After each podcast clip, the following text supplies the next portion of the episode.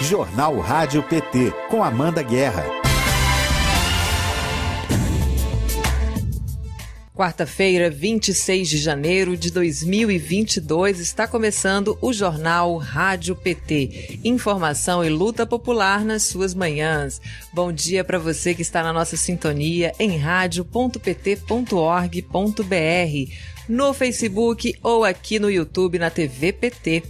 Bom dia, Ludium. Bom dia, Amanda Guerra, elegantérrima. Bom dia, esse povo de luta e de Elegante lula. demais, Ludium, com essa camisa florida maravilhosa. Vermelha, né? Flores vermelhas. Flores vermelhas, muito bem. Bom dia, Márcia. Márcia que está começando aqui na, na interpretação de Libras.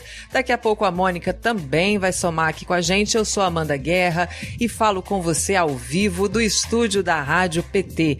Hoje o nosso jornal começa um pouquinho mais cedo, porque daqui a pouco tem a entrevista do presidente Lula para a rádio CBN Vale do Paraíba de São José dos Campos, São Paulo. O programa é o CBN Vale primeira edição. E você pode acompanhar essa entrevista aqui junto com a gente nesse mesmo link de hoje do jornal Rádio PT. Fica com a gente. A Associação Brasileira de Juristas pela Democracia protocolou ontem uma representação contra o ex-juiz Sérgio Moro no Ministério Público Federal.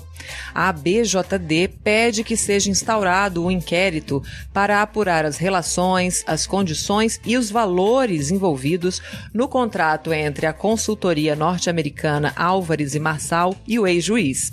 A Tânia Oliveira, que é da coordenação executiva da BJD, vai conversar com a gente sobre esta ação que foi protocolada ontem. Então, resumindo aqui bem rapidamente, Sérgio Moro interfere na investigação, julga, condena e depois ele vai trabalhar para recuperar o patrimônio das empresas que ele quebrou. Então, assim, é um combo, né? Foi bom esse resumo. Participe com a gente enviando mensagens e perguntas para o nosso chat Democracia no YouTube ou para o nosso WhatsApp da Rádio PT, que é o 61 9316 1527. 61 9316 1527. Se inscreva no nosso canal, curta este vídeo, ative o sininho de notificações e, muito importante, convida um, dois, três, quatro, cinco, dez amigos para acompanhar a edição de hoje. Já é, acompanhar também a entrevista do presidente Lula e esse papo com a Tânia Oliveira. Né, sobre essa ação, assunto quentíssimo que foi protocolado ontem, essa ação pela BJD.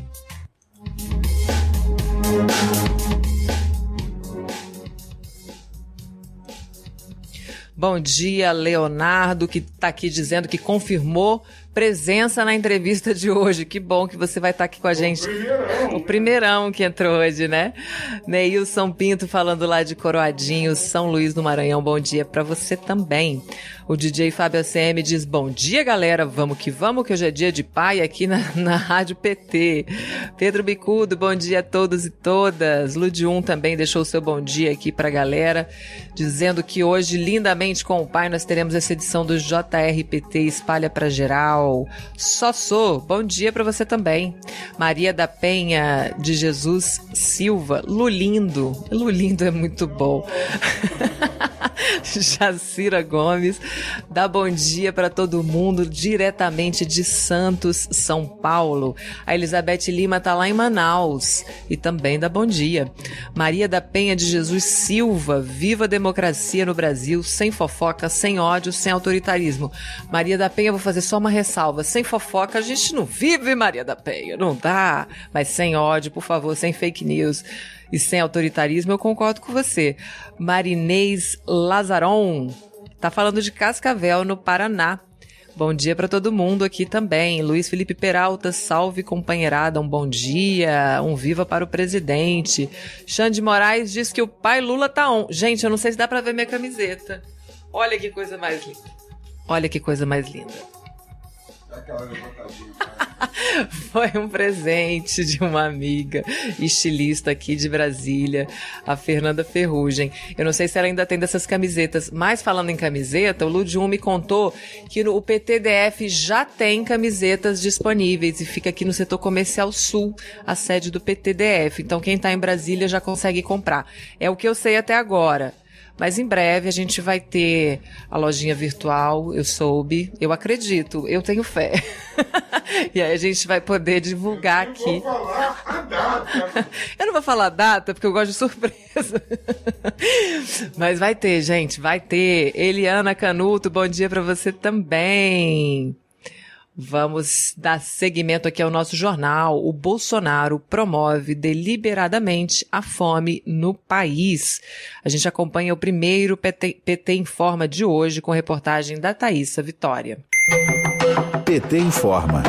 A volta do Brasil ao mapa da fome da Organização das Nações Unidas para a Alimentação da Agricultura, a FAO, é um dos mais perversos entre tantos retrocessos da era bolsonarista. Para Walter Bellick, professor aposentado do Instituto de Economia da Unicamp, a involução, além de inédita, é resultado direto de uma política deliberada de desmonte das iniciativas contra a fome promovida por Jair Bolsonaro e seus cúmplices. Bellick é um dos principais pesquisadores pesquisadores em segurança alimentar no Brasil. Em entrevista à Folha de São Paulo, Bellic apontou Fome Zero, programa em que foi um dos criadores, e programas sociais como Bolsa Família, como as iniciativas que pavimentaram o caminho para a saída do Brasil do mapa da fome em 2014. Bellic detalha a extensa lista de retrocessos no campo da segurança alimentar sob Bolsonaro, o programa de estoques de regulação da Conab, o Bolsa Família, o Pronaf, que é o programa de fortalecimento fortalecimento da agricultura familiar, o programa de aquisição de alimentos são algumas das políticas que acabaram ou foram desidratadas. O professor revela que não há nenhum programa consistente voltado para combater a fome no curto prazo, e a pandemia que se imaginava controlada passa por novo descontrole.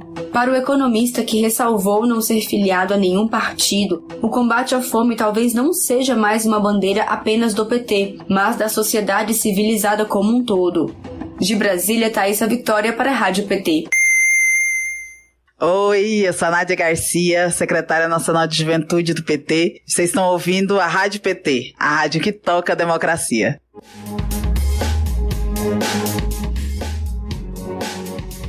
Aqui tem mais gente dando bom dia. Deixa eu dar bom dia para vocês, porque realmente, gente, que dia bom, né? Com rádio, com jornal Rádio PT e entrevista do Lula. Valdeci Raimundo, bom dia para você também. A Suzete Nunes fala de Tramandaí, no Rio Grande do Sul.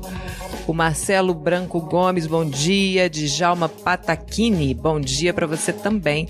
Tânia Oliveira, nossa querida Tânia Oliveira, que vai estar com a gente aqui mais tarde, já está aqui no chat Democracia e dá bom dia para mim, pro Lude, para todo mundo da rádio. Hoje tem Lulão de novo, linda camiseta, Amanda. Também gostei muito, Tânia. Que bom ter você aqui. Rita Aquila, eu acho que é Aquila ou Aquila, de São José dos Campos, diz que tá aqui apostos já. E o Luiz Felipe Peralta tá aqui brincando, dizendo que todo dia a gente mostra uma coisa que vocês não têm. é camiseta, é caneca. Luiz Felipe Peralta, eu tô aqui, você não tem noção. É a, é a, notícia mais esperada, é a notícia mais desejada, que vai ser uma honra eu poder dizer, gente, tá liberado. Tem camiseta. A lojinha tá on. É tudo que eu quero dizer aqui para vocês. Não duvide jamais. A gente quer muito, quer muito dar essa boa notícia para vocês. Aqui Cris Lopes também, Doriane Rodrigues diz bom dia para todo mundo. É, agora, hum, eu não consigo ler muito bem este nome, mas MJ de Paz diz bom dia. Silva, Silvia Mello também dá o seu bom dia aqui para todo mundo. O pessoal tá animadíssimo. Gente, eu tô adorando esse esquenta aqui para entrevista do Lula. Enquanto o Lula não entra, a gente vai de mais um PT em forma. Desta vez, é, denunciando aqui como Bolsonaro aprofunda a exclusão dos mais pobres no orçamento. Reportagem da Super Thaísa Vitória também. Vamos acompanhar. PT informa.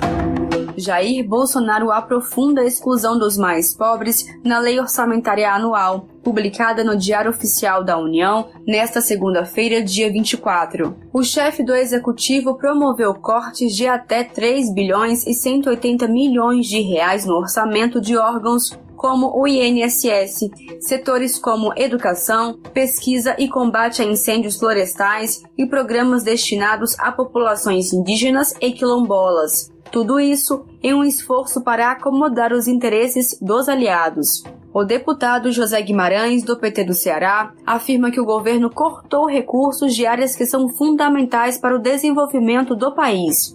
E ele vetou recursos para os ministérios estratégicos do país. Dos 3,1 bilhão que ele vetou, 1 bilhão é do Ministério do Trabalho e da Previdência, 740 milhões do Ministério da Educação, 74 milhões do Ministério da Saúde, cortou recursos do Ministério das Mulheres, Cidadania, dos Direitos Humanos, da Cultura. Para o ex-presidente Lula, para consertar o Brasil, é necessário colocar o pobre no orçamento e o rico no imposto de renda. Vamos ouvir.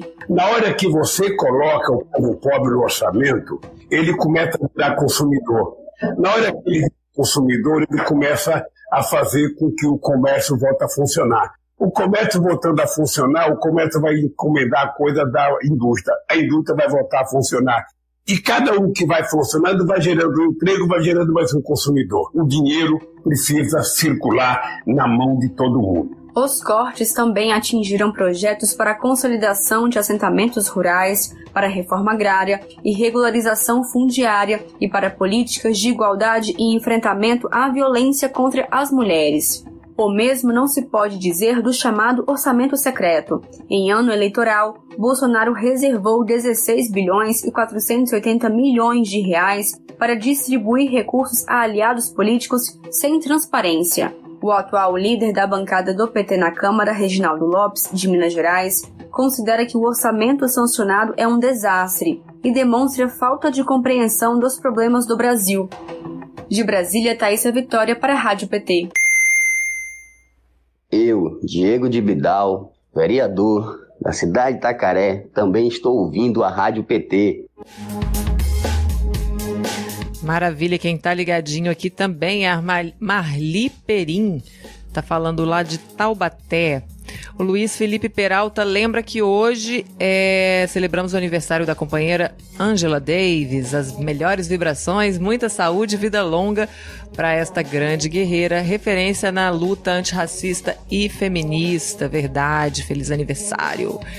O Fábio Roberto Marques diz: Bom dia, o pai tá on. Ele fala de Sales Oliveira em São Paulo. A Cris Lopes diz: Vamos eleger também o máximo de nomes progressistas para o Congresso e Assembleias.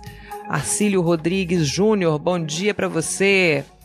O Luiz Felipe Peralta gostou da loja Taon. É, ele gostou desse nome. Eu não sei se você gostou do que eu falei ou se pode ser o nome da loja. Eu acho. A loja Taon. Vai ser muito bom. Djalma Moreira diz: Mulheres lindas de esquerda, bom dia. Gente, preciso dessa camiseta combinada com os meus olhos. MJ de Paz aqui diz que combina inclusive com os olhos. Muito bom. E ela falou o nome dela, MJ. Né? Falou? Não chegou aqui pra mim. Maria José. Maria, Alves. Maria José. Tá bom, Maria José. Agora não vou te chamar mais de MJD, vamos chamar de Maria José. É meu sobrenome. Alves. Alves, muito bem. Aqui, ó, a, a Tânia Oliveira já mandou aqui para mim a nota que a jornalista Mônica Bergamo publicou hoje, né, sobre esse pedido da BJD, sobre essa ação que a que a associação é, entregou né, ao Ministério Público pedindo essa investigação. A gente vai falar muito disso hoje, então quem tiver aí com a Folha de São Paulo, acesso ao, ao link né, do, do, do jornal, tem a nota publicada pela, pela jornalista Mônica Bergamo, aqui falando que a Associação Brasileira de Juristas pela Democracia entrou nesta terça-feira com uma representação no, no Ministério Público Federal para que o ex-juiz e presidenciável, a gente não pode esquecer disso, né? Porque ele migrou para a política, que surpresa o Sérgio Moro seja investigado por seu trabalho na consultoria Álvares e Marçal, que é aquela consultoria que a gente estava conversando que trabalha na recuperação de empresas que a Lava Jato quebrou. Então, é no mínimo muito suspeita essa relação, né? O assunto já é alvo de um processo no Tribunal de Contas da União e está na mira de deputados do PT que querem propor uma CPI na Câmara para apurar eventual conflito de interesses. Aliás, isso é um assunto que a gente vai tratar aqui também no jornal, né? essa, esse desejo de criação dessa CPI. E na solicitação, a associação pede que seja instaurado inquérito para apurar as relações, condições e valores envolvidos no contrato, porque disso ninguém quer falar. Quanto que o Moro recebeu, quais eram as, atribuições, se ele entrou na condição de sócio, de contratado, ninguém sabe de nada. A ida de Moro para a empresa é cercada de, de suspeitas, né? Porque a empresa presta serviços para as empreiteiras que foram fragilizadas pela Operação Lava Jato. Foi aquilo que eu falei no início início do jornal, aquele combo, né? Ele mesmo acusa, ele julga, ele condena e ele recupera. E aí, né, a gente já fica. e aí fatura, e ele fatura, fatura uma grana alta que ele não quer dizer quanto é, e depois ele entra pra política, como se nada tivesse acontecido. Realmente isso deve ser apurado. Aqui já falamos do Oda, ah, Odair, o Odair José de Souza Del Mondes. Ele tá falando de Imperatriz no Maranhão. A gente tem aqui o Maranhão presente.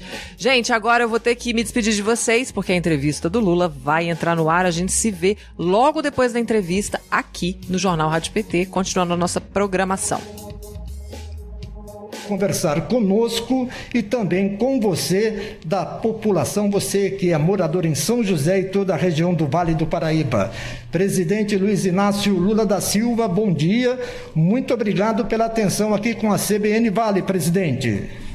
Bom dia, Fernando Carlos. Bom dia, Marcelo Rocha. Bom dia, Elcio Costa. Bom dia, companheiro da CBN e certamente bom dia, companheiros e companheiras do Vale do Paraíba. É um prazer imenso estar à disposição de vocês para responder as perguntas que vocês entenderem que deva ser feita. Agora, presidente, região do Vale do Paraíba, em termos de lembranças, de histórias, até mesmo como sindicalista, o, o que vem na memória do presidente quando se fala de Vale do Paraíba, presidente?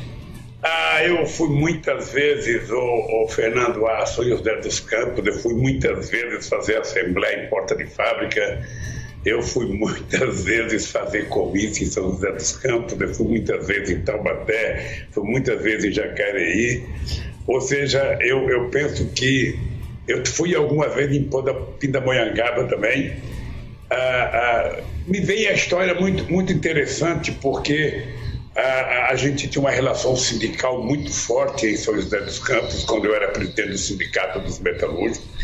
A GM, naquele tempo, estava em franca, franco, franco crescimento, geração de emprego, desenvolvimento. Eram momentos importantes em que aquelas trabalhadoras tinham uma capacidade de mobilização muito grande, eram muitas greves, ou seja, e foi um momento de ouro para os trabalhadores brasileiros, não só do ponto de vista da sua organização, mas do ponto de vista das suas conquistas. Eu fui muitas vezes à Embraer, muitas vezes à Embraer, uh, uh, fui visitar sabe, muitas outras fábricas aí em São José dos Campos. Então eu tenho uma lembrança, fui muito na Volkswagen em Taubaté, uma relação muito boa com o movimento sindical. Depois a gente ganhou as primeiras eleições para prefeito em São José dos Campos com a Ângela, e depois a gente ganhou com o Carlinhos. E faz algum tempo que eu não vou na região do Vale do Paraíba. Eu espero que agora, quando terminar o Covid, eu possa voltar a fazer as viagens pelo Vale do Paraíba e, sobretudo, São José dos Campos. É, e nesse momento é fundamental o resguardo, né? o distanciamento. A gente tem uma Covid que ainda está matando, ainda é muito preocupante, mas já que falamos do Vale do Paraíba, presidente, é, nós temos aí um filho aqui da terra, né? que é o ex-governador Geraldo Alckmin, nascido em Pindamonhangaba. E temos, neste momento, uma tratativa entre o Geraldo Alckmin, o PT, para uma possível chapa, o senhor candidato a presidente e ele como vice. Como é que está essa situação no momento? Uma definição, ela vem quando o Geraldo Alckmin, no seu entender, é a pessoa certa para ser o seu companheiro aí na chapa para as eleições presidenciais, presidente? Olha, Fernando Carlos, o problema se a gente vai fazer uma chapa comum depende de dois fatores. Depende da minha decisão de ser candidato ou não, que ela deverá se dar agora no final de fevereiro, no começo de março, e vai depender, obviamente, da filiação do companheiro Alckmin num partido político que faça aliança com o Partido dos Trabalhadores. Eu, eu tenho dito para todo mundo o, o, companheiro Fernando Carlos, que o problema do Brasil hoje não é ganhar as eleições. O problema do Brasil hoje é ganhar e conseguir consertar o país porque o Brasil está muito mais desestruturado do que estava em 2003. A inflação está maior, o custo de vida está maior, o desemprego está maior, os prejuízos salariais estão muito maiores. Você pega uma cidade como São José dos Campos, você pega aqui, nós temos mais desemprego do que já tivemos em qualquer outro momento, e os trabalhadores organizados já faz três anos que não tem aumento real de salário. Então, as instituições estão muito, muito prejudicadas o Congresso Nacional hoje praticamente domina, sabe, o governo, o governo não governa, quem governa é o Congresso Nacional. As instituições precisam ser, sabe, reconquistadas para funcionar de forma harmônica. Nós precisamos entender que o governo governa, que o legislativo legisla e que o judiciário julga, sabe? E isso pode conquistar uma uma certa harmonia na sociedade brasileira. Daí porque a aliança política se faz necessária. Tem muita gente que acha que é difícil fazer aliança. Eu acho que é importante fazer aliança porque você precisa ganhar as eleições e depois de ganhar você precisa governar. E no meu caso, tem que governar bem, porque eu preciso fazer mais do que eu fiz no primeiro mandato. É importante lembrar que quando eu deixei a presidência dia 31 de dezembro de 2010, eu tinha 87% de bom e ótimo, talvez a maior aprovação que um presidente já teve na história desse país, e eu não sei se na história da democracia. Então eu tenho que voltar para fazer mais. E para fazer mais eu preciso de mais gente do meu lado, por isso eu estou conversando com todo mundo e eu espero que dê certo essa conversa, espero que o Alckmin escolha o partido político adequado que faça aliança com o PT, espero que o PT compreenda a necessidade de fazer aliança. Espero que o povo brasileiro possa colher aquilo que ele tem como expectativa numa possível volta do PT, sabe, liderado pelo Lula para governar o Brasil. Eu vou trabalhar muito, eu acredito, sabe? Eu estou tentando conversar porque eu não quero tomar decisão antes de fechar alguns acordos com outros partidos políticos. Eu tenho que conversar com muita gente ainda, sabe? E quando chegar o momento certo, eu vou tomar a decisão. Qualquer outro candidato pode arriscar. Eu não posso arriscar. Eu, se voltar a governar esse país, é para fazer mais do que eu fiz e fazer mais do que eu fiz significa, sabe, me dedicar muito mais, trabalhar muito mais, conversar muito mais, ter muito mais aliados para que a gente possa ter tranquilidade para fazer as mudanças que o Brasil precisa para o povo voltar a ter esperança e a ter cidadania nesse país. Tá certo. Presidente Lula, vou colocar nessa conversa o meu amigo Elcio Costa, jornalista, para já também entrar nesse bate-papo com o ex-presidente Lula, pré-candidato à presidência da República. Bom dia, Elcio. Bom dia, Fernando. Bom dia a todo mundo que nos acompanha. Bom dia, presidente Lula. É um prazer conversar com o senhor na manhã dessa quarta-feira. Eu vou insistir um pouquinho na questão do Geraldo Alckmin, que tem uma importância para o Vale do Paraíba, né? ele é de Pindamonhangaba, aqui pertinho, e também tem a ver com a questão da governabilidade que o senhor acabou de falar. Os vice-presidentes na gestão do PT, o Zé Alencar, Michel Temer, em que pesa o peso deles na composição da chapa, eles acabaram não tendo um peso expressivo no governo. É, qual o papel de um vice, do seu, que o senhor vislumbra para um vice-presidente de um eventual novo governo Lula? Ou, traduzindo aqui para a gente, que papel teria o vice-presidente Alckmin num futuro governo Lula, caso o senhor seja eleito nas eleições de outubro? Eu, esses dias eu brincava com algumas pessoas, eu dizia que se tem alguém que tem experiência de serviço é o Alckmin. É uma boa piada. Fez do Mário Covas. Então, veja, o, o vice é vice. O vice ele está lá para contribuir, para participar. O Zé Alencar participava de todas as reuniões de governo que eu fazia. Quando eu fazia reunião de governo, o Zé Alencar participava. Ele falava, ele dava opinião, ele representava o governo. Eu coloquei o Zé Alencar, inclusive, no, ministro, no Ministério da Defesa.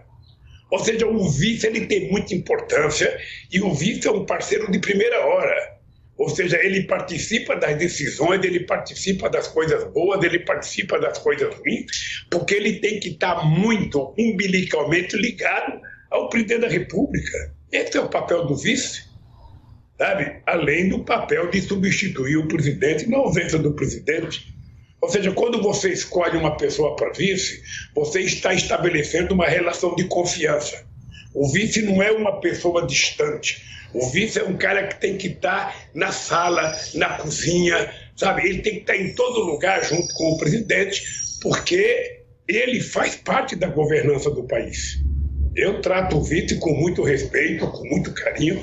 Obviamente que eu sempre terei dificuldade, e o Alckmin sabe disso, ou seja, a, a, a, que é, é muito difícil você encontrar alguém para substituir um companheiro como Zé Alencar, que era um empresário altamente bem-sucedido, era um mineiro que gostava de torresmo de barriga, era um mineiro que gostava, sabe, de conversar muito e um homem de uma lealdade extraordinária. Eu tenho confiança no Alckmin, eu fui presidente oito anos, tive relações com o Alckmin, ou seja, sempre foram relações de respeito, sempre foram relações institucionais.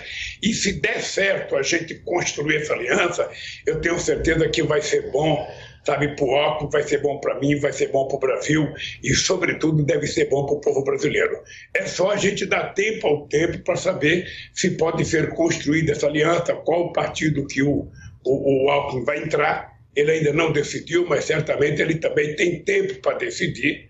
Né? Há muita gente querendo levar o Alckmin e eu acho que ele está apenas fazendo uma aferição sabe, das, dos convites que ele está recebendo para ele tomar a decisão. Quando ele tomar a decisão, eu tomo a minha decisão, aí nós vamos sentar e conversar. Até mesmo a questão do Geraldo Alckmin, não, presidente. Ontem surgiu a informação de que o PSD também tem interesse né, em trazer o, o Alckmin. E aí as negociações começaram com Gilberto Kassab e a gente sabe que o PSD ele tem um posicionamento de centro. Né? E aí fica a questão com relação como governar o país. É, presidente, eu ia é, perguntar para o senhor exatamente isso. É que outros partidos tidos como conservadores, por exemplo, o senhor vem conversando, o PSD ou outras legendas, e como num eventual novo governo Lula vai ser a relação, por exemplo, do senhor com o Centrão, né? Que é essa entidade aí que, que domina muitos debates políticos e que faz parte de sucessivos governos, embora muitas vezes seja até demonizado né, nas críticas que a gente vê aí às alianças políticas. O, Elcio, o problema, o problema é que o Centrão não é um partido político. O Centrão é uma combinação de um conjunto de partidos políticos que se junta em relação a determinados interesses. Eu lembro da criação do Centrão na Constituinte de 88. A gente estava avançando muito nas conquistas sociais. O companheiro Mário Covas era o, o, o, responsável pela comissão de sistematização. A gente estava conversando, a gente estava avançando muito. Aí, de repente, o Roberto Cardoso Alves, que era um deputado de São Paulo, mas outros, como o deputado Fiuza, o ex-deputado Fiuza de Pernambuco, se juntaram, criaram o Centrão, que era para tentar frear os avanços do setor progressista na Constituinte. Eles se juntaram depois para garantir o mandato do Sarney de cinco anos. E assim, toda vez que tem um momento de crise, eles se juntam para evitar que haja um avanço das conquistas sociais nesse país. Mas eles, o Centrão não é um partido político, você não pode tentar conversar com o Centrão. Você conversa com as forças políticas que compõem os partidos políticos que fazem parte do Centrão.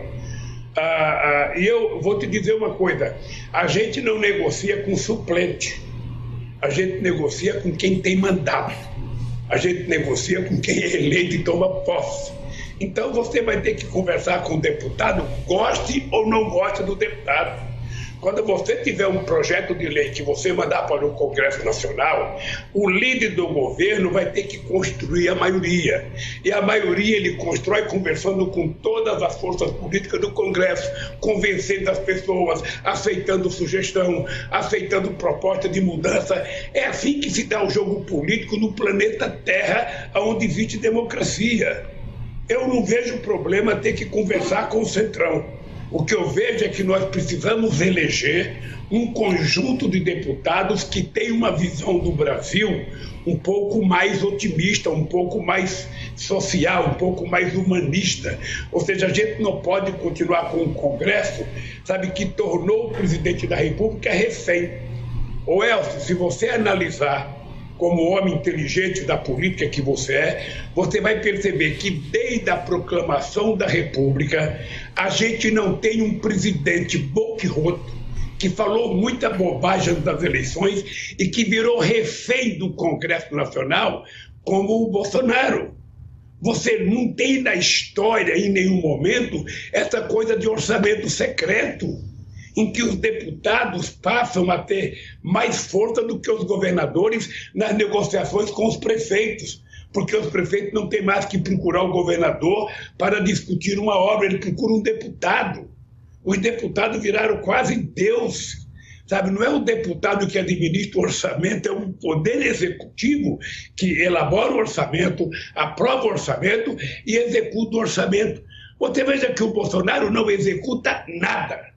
Se eu perguntar para vocês qual é a obra que o Bolsonaro fez em São José dos Campos ou no Vale do Paraíba, vocês não saberão dizer porque não tem. Então, esse é o dado concreto. Nós vamos ter que ganhar as eleições e conversar com as forças que forem eleitas. Eu espero que o povo brasileiro possa, no, no, no, dia da eleição, votar em pessoas que têm um sentido mais social desse país, que pense melhor o papel do Estado, que queira mais desenvolvimento, que queira mais geração de empregos, que queira acabar com a pobreza, que queira acabar com a fome, que queira melhorar a educação, que queira melhorar investimento em ciência e tecnologia. Eu espero que a gente consiga fazer isso no processo eleitoral. Mas quando você é eleito presidente, você vai ter que conversar com quem foi eleito, meu caro. O ideal seria que o PT pudesse eleger todos os deputados. Não vai acontecer. Tá a certo. coisa mais importante é que a esquerda devesse eleger a maioria dos deputados. Eu acho que é difícil acontecer. Então, meu caro, você negocia com quem está eleito. Você negocia com a direita, você negocia com a esquerda, você negocia com o centro, você negocia com o católico, com o evangélico, com o ateu, ou seja, você negocia com quem tem mandato para você poder aprovar as coisas que o Brasil precisa que seja aprovada. Essa é a política e esse é o exercício da política. O exercício da política que foi exercido durante dois mandatos pelo ex-presidente Luiz Inácio Lula da Silva e agora a possibilidade de participar de uma nova eleição. Marcelo Rocha também participando dessa conversa com o presidente Lula aqui na CBN Vale. Bom dia, Marcelo. Olá, bom dia, Fernando. Bom dia, presidente. Muito obrigado pela entrevista logo cedo aqui no Jornal CBN, primeira edição. E eu queria falar, presidente, o senhor tocou no assunto aqui da nossa região do Vale do Paraíba, uma região importante de ciência, tecnologia. Nós percebemos nos últimos tempos um desmonte justamente nessas áreas, a queda no investimento na ciência, aqui o nosso INPE aqui da nossa região também foi muito prejudicado. Além disso, nós também tivemos muitas perdas de fábricas, fechamento de fábricas aqui na região, como a Ford, a LG. Muitos trabalhadores perderam seus empregos. E eu queria saber do senhor o que é possível ser feito nessas questões do investimento, retomada do investimento, caso o senhor venha a se configurar, seja eleito no próximo mandato, nessas questões de investimentos aqui para a nossa região, geração de empregos e outra questão também, a questão da saúde. Como é que a gente pode virar a chave para estipar o negacionismo que existe ainda em muita gente sendo induzida ao erro, principalmente em relação à vacina, presidente? Olha, ô Marcelo, bom dia, Marcelo. Eu queria te dizer que essa pergunta me dá a oportunidade de poder explicar algumas coisas para vocês. Primeiro, eu tenho muito orgulho, mas muito orgulho, de ter ganhado as eleições em 2003 e ter gerado, no tempo em que o PT governou o Brasil, 22 milhões de empregos formais com carteira profissional assinada. É um orgulho que eu tenho. E tenho mais orgulho ainda, Marcelo, de dizer para você que durante todo o período do meu governo, 87% dos acordos firmados pelo movimento sindical brasileiro tiveram aumentos reais acima da inflação. Esta é uma conquista extraordinária. Isso significa crescimento econômico, porque na hora que você cria mercado, sabe, você cria consumo, você cria poder de compra, esse consumo gera emprego na fábrica, gera emprego no comércio e faz a economia funcionar corretamente, gerando muitos empregos e muitas oportunidades. Nós estamos com a economia atrofiada. O Estado não tem capacidade de investimento. O Estado está permitindo a falência das universidades. O Estado diminuiu quase a zero o orçamento da ciência e tecnologia. O Estado destruiu o INPE. O Estado nunca visitou, sabe, nunca deu importância sabe, para, para o ITA a, a, a vender a Embraer da forma mais escabrosa possível. Ainda bem que a Boeing depois não pôde ficar com a Embraer. A Embraer era um centro de excelência nos investimentos em tecnologia e da credibilidade tecnológica do país.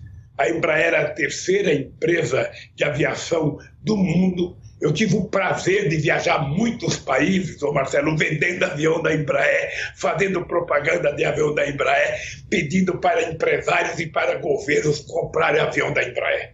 Porque cada avião comprado da Embraer, eu sabia que tinha sabe, um trabalhador produzindo uma pequena peça daquele avião. Mas o que, é que nós temos que fazer agora? Primeiro, nós temos que recuperar o crescimento econômico. O crescimento econômico ele se dá de duas formas. Primeiro, o presidente da República tem que ter muita credibilidade, tem que ter um modelo econômico que seja previsível. Você precisa convencer sabe, a sociedade interna e externa, para que haja investimento, de preferência, se você puder convencer, o investimento direto externo é muito importante, mas você precisa convencer os empresários internos a fazer investimento. Os empresários serão convencidos de duas formas. Uma, se ele perceber que o governo está acreditando no que ele fala e o governo colocar dinheiro, porque o poder público tem que ser, em muitos casos, o indutor do desenvolvimento. E segundo, se tiver mercado para comprar aquilo que as pessoas vão produzir. Se o povo tiver falido, se o povo tiver devendo como hoje, 74% das famílias estão endividadas, se o povo não tiver poder de compra, ninguém vai investir porque não tem para quem vender. Eu posso dar um exemplo para você entender isso, Marcelo. Quando eu deixei a presidência em dezembro de 2010, o Brasil vendia 3 milhões e 800 mil carros. Hoje o Brasil está vendendo menos de 2 milhões de carros. Ou seja, 12 anos depois, a gente está vendendo metade dos carros que a gente vendia em 2010. Isso significa o quê? Significa desemprego, significa fechamento de empresa, significa retração no mercado e significa menos investimento. Menos investimento é menos emprego, menos emprego é menos salário, menos salário é menos consumo, menos consumo significa empobrecimento do país. Então nós precisamos fazer isso e nós vamos fazer. Por isso é que eu tenho dito: a solução não tem mágica. A solução é a gente colocar o pobre no orçamento e colocar o rico no imposto de renda. Porque rico não paga imposto sobre dividendos. Então é preciso que o rico compreenda que ele tem que pagar mais imposto que o cara que ganha o salário mínimo. E o povo trabalhador, na minha opinião, quem ganha até cinco salários mínimos, não deveria pagar imposto de renda. É preciso que a gente efetivamente crie no Brasil a consciência de que as pessoas devem pagar de acordo com o que ganha e não fazer com que o pobre que compra um quilo de feijão pague o mesmo imposto proporcional àquilo que paga o dono do Bradesco, aquilo que paga o dono do Itaú, aquilo que paga o dono da GM. Não é possível e isso nós vamos ter que mudar. Perfeito. Então, eu acho que se você colocar o pobre no orçamento e o rico no imposto de renda, se você tiver política de inclusão social, que o pobre começa a ter dinheiro para ir no supermercado, para comprar uma camisa, camisa, para comprar um short, para comprar um vestido para a filha, para comprar um sapato, para comprar caderno, sabe? A economia vai crescendo por si só, não tem outra mágica. Não tem essa do governo fazer um plano emergencial para gerar emprego. Sabe, o que tem, na verdade, é a gente dinamizar a economia para gerar emprego. E eu tenho consciência do que aconteceu na região do Vale do Paraíba quando eu era presidente da República. Eu tenho consciência do que aconteceu. Perfeito. Então é isso que a gente vai fazer para fazer voltar a economia. A economia não cresce enquanto tiver milhares de pessoas dormindo na sarjeta e na rua. A economia não cresce enquanto você tiver 19 milhões de pessoas passando fome. Ou seja, esse não é modelo de desenvolvimento. Hoje nós vivemos no Brasil numa situação, Marcelo, em que não tem um gesto do governo federal de investimento. Se você analisar o orçamento que o Bolsonaro aprovou agora, você vai perceber que é o menor investimento do governo em toda a história da República. Se o governo não tem dinheiro para investir, se o governo não é indutor do investimento, quem vai investir? Se você fosse empresário e você percebesse que o governo não acredita nele mesmo, que o governo não investe, por que, que você vai tirar seu dinheiro da conta do banco para fazer investimento?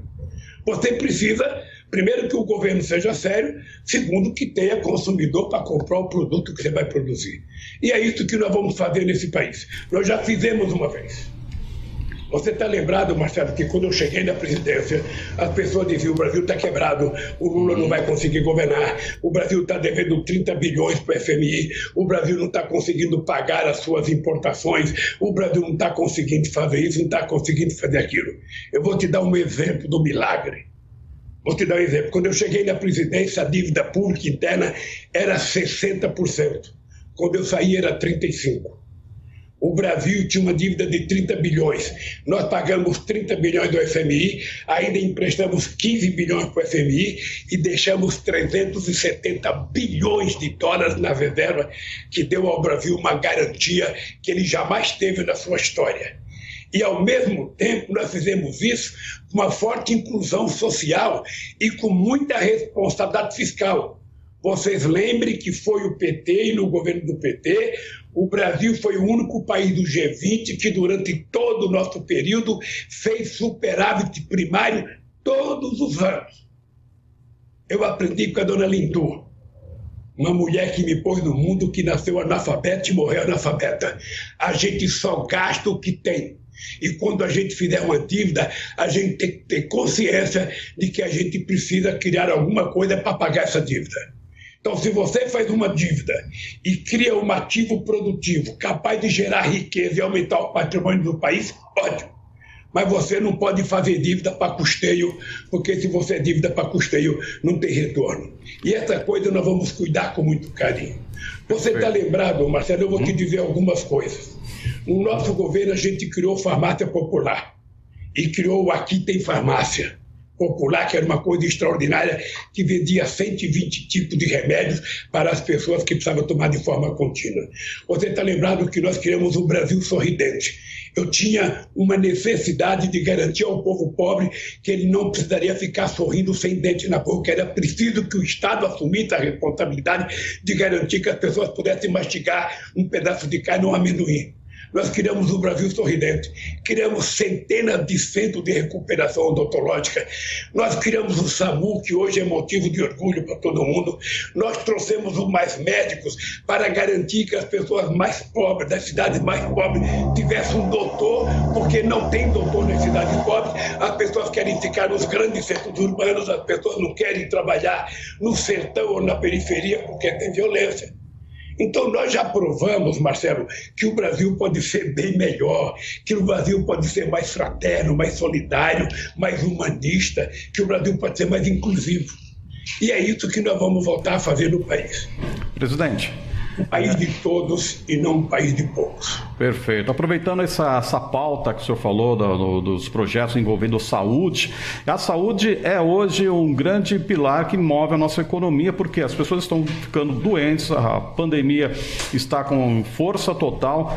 E eu queria saber do senhor, como é que o senhor analisa aí o, as ações do governo federal em relação ao trato com a pandemia, esse atraso na compra de vacinas e, por outro lado, nós temos também um próprio ministro da Saúde que eventualmente vem apresentando assim é, críticas em relação à própria vacina, que é público, né? Ele vem demonstrando assim uma certa não uma não promoção tão grande que poderia fazer em relação à vacinação infantil. Como é que o senhor analisa aí o, o trato do governo federal em relação à saúde pública hoje, principalmente em relação à pandemia, presidente? Marcelo, a, a, a saúde é uma área em que a gente pode desenvolver um extraordinário potencial industrial na área da saúde. Nós já tínhamos feito isso em 2009. Começamos a trabalhar a ideia de você criar uma forte indústria na área da saúde para produzir coisas para a saúde, de remédio a aparelhos moderno como se produz na, na, na, na, Alemanha, como se produz no Japão, nos Estados Unidos. Esse é um lugar que, quando a gente fala em política industrial, nós temos que pensar que a saúde é um nicho extraordinário para que a gente possa explorar o potencial de desenvolvimento industrial. E aí nós temos que investir em ciência e tecnologia. É só a gente ver o papel do ITA na história do Brasil para a gente saber que investimento em ciência e tecnologia é muito importante. É só a gente ver o papel do INPA, a gente ver o papel, sabe, no nosso governo nós chegamos a ser a terceira o terceiro país em produção científica nas revistas especializadas, porque nós fizemos um investimento de mais de 41 bilhões num PAC que nós criamos só para ciência e tecnologia. Essa é uma coisa importante que na era da saúde nós vamos ter que explorar bem para que o Brasil se transforme em um país competitivo. O Brasil pode fazer a vacina. O Brasil tem estrutura para fazer a vacina.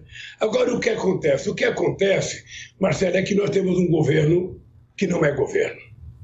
Nós nunca tivemos nesse país, sabe? Nós nunca tivemos ministro da saúde, sabe? Com um pensamento retrógrado e atrasado como nós temos hoje. Nós nunca tivemos, eu tive quatro ministros da saúde. Sabe, o, o, o, o, Bolsonaro não conseguiu indicar um único ministro da saúde que significasse um cara interessado em cuidar do povo. Ele, o último dele, que foi aquele Pazuello, é uma vergonha. Aquele cidadão, depois daquela CPI, ele deveria estar preso. O que, que o Bolsonaro fez? Fez um decreto dando sigilo de 100 anos para as aberrações e para a loucura que o Pazuello fez.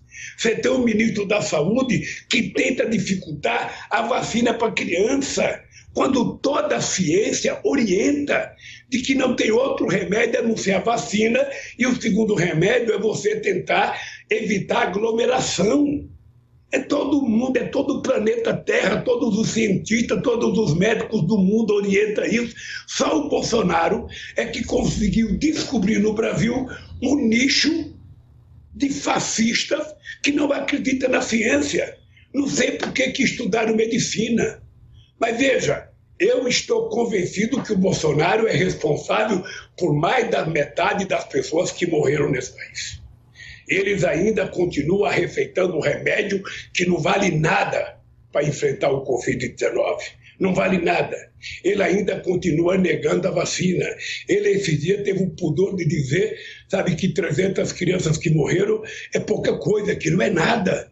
Ou seja, esse cara não tem sentimento, esse cara não tem filho, esse cara não tem coração, esse cara não pensa nos outros, esse cara não é humano.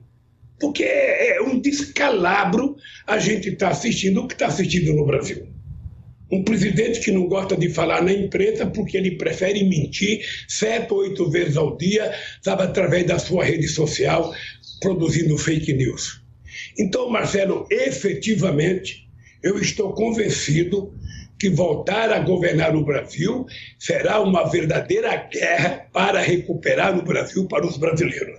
Fazer as coisas funcionarem corretamente. Fazer a pessoa perceber que ter livro é melhor do que ter arma sabe? Fazer as pessoas compreenderem que investimento em saúde não é gasto, é investimento, que investimento em educação não é gasto, é investimento, que investimento na juventude brasileira é o mais importante investimento que a gente possa ter, sabe? E isso não está na cabeça.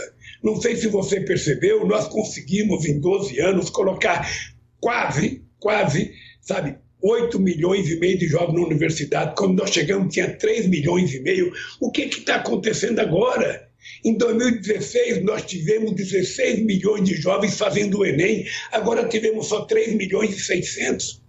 Ora, se você não investe na saúde, não investe na educação, não investe no emprego, a pergunta que eu faço é: para que governo?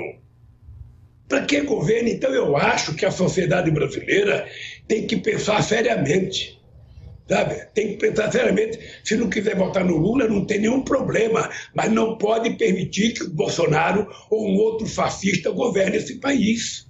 Esse país aprender a gostar da democracia, a exercer a democracia, porque é uma coisa importante para a sociedade.